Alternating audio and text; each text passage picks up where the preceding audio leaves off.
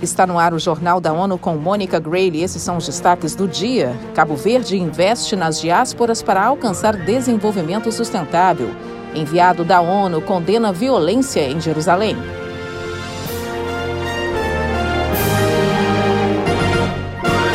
As Nações Unidas repudiaram uma nova onda de tensões em sítios considerados sagrados em Jerusalém poucos dias antes de os cristãos celebrarem a Páscoa e durante o feriado do Ramadã, o mês de jejum dos muçulmanos. Em nota, o coordenador especial para o processo de paz do Oriente Médio se disse horrorizado com as imagens de violência de dentro da mesquita de Al-Qibli, que fica no complexo de Al-Aqsa Haram al-Sharif, em Jerusalém. O local também é conhecido como Monte do Templo na tradição judaica. Nas imagens divulgadas nas redes sociais, forças israelenses apareciam aparentemente batendo em palestinos que estariam fazendo barricadas dentro do templo. Também houve um grande número de detenções. Thor Wennesland repudiou fortemente o armazenamento e uso de foguetes e pedras por palestinos. Ele pediu aos líderes religiosos, políticos e comunitários de todos os lados que condenem o incitamento à violência. A ONU marca nesse 5 de abril o Dia Internacional da Consciência. Há 24 anos, a data foi proclamada pela Assembleia Geral. Quem tem as informações é Eleutério Guevani. A resolução criando a celebração realça o fim da distinção por raça, sexo, língua ou religião. O texto favorece uma cultura da paz e consciência baseada em valores culturais, situações ou costumes locais, nacionais e regionais, entidades do sistema das Nações Unidas, organizações internacionais e regionais, bem como setor privado e sociedade civil, são chamados a se alinharem neste propósito. Os eventos destacam ainda o uso de ferramentas como educação de qualidade e aumento de consciência pública para melhor promover o desenvolvimento sustentável. Da ONU News em Nova York, Eleutério Gavan. O Dia Internacional da Consciência promove ainda o diálogo e as negociações pelo pleno exercício de todos os direitos e os meios para ampla participação no desenvolvimento social.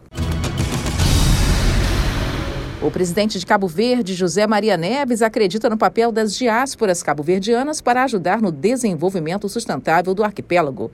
Neves, que encerra uma visita oficial aos Estados Unidos nesta quarta-feira, falou à ONU News sobre o projeto há uma grande abertura, há uma grande disponibilidade e até vontade de alguns em investirem diretamente uh, em, em, Cabo Verde. A nossa perspectiva é, é, é, é de termos jovens que sejam uh, abertos, cosmopolitas, cidadãos do mundo, em que podem aproveitar as oportunidades que existem em Cabo Verde e que existem em outras partes do mundo.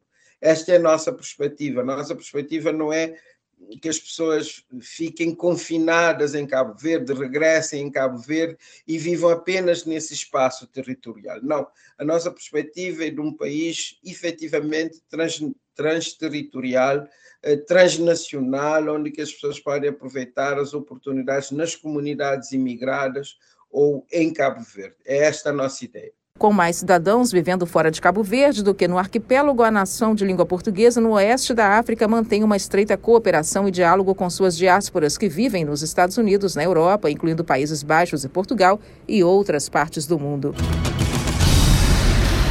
Um projeto do Banco Mundial vai dar aos municípios do Paraná, Santa Catarina e Rio Grande do Sul acesso a financiamento para a resiliência climática. Quem tem as informações é Mariana Serati, do Banco Mundial, em Brasília. Para 2024 e 2025, a previsão de crescimento é de 2,4%, ainda assim muito baixa para alcançar progressos significativos na redução da pobreza. Já para a economia do Brasil, a expectativa de crescimento é de 0,8% em 2023 e 2% em 2024 e 2025.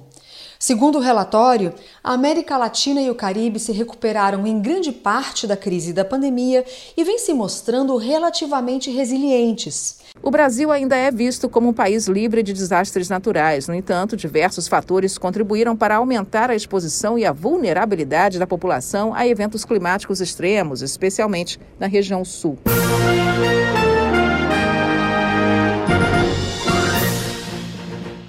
Este foi o Jornal da ONU. Mais informações na nossa página news.un.org/pt e nas nossas redes sociais. Siga a gente no Twitter, arroba ONU News.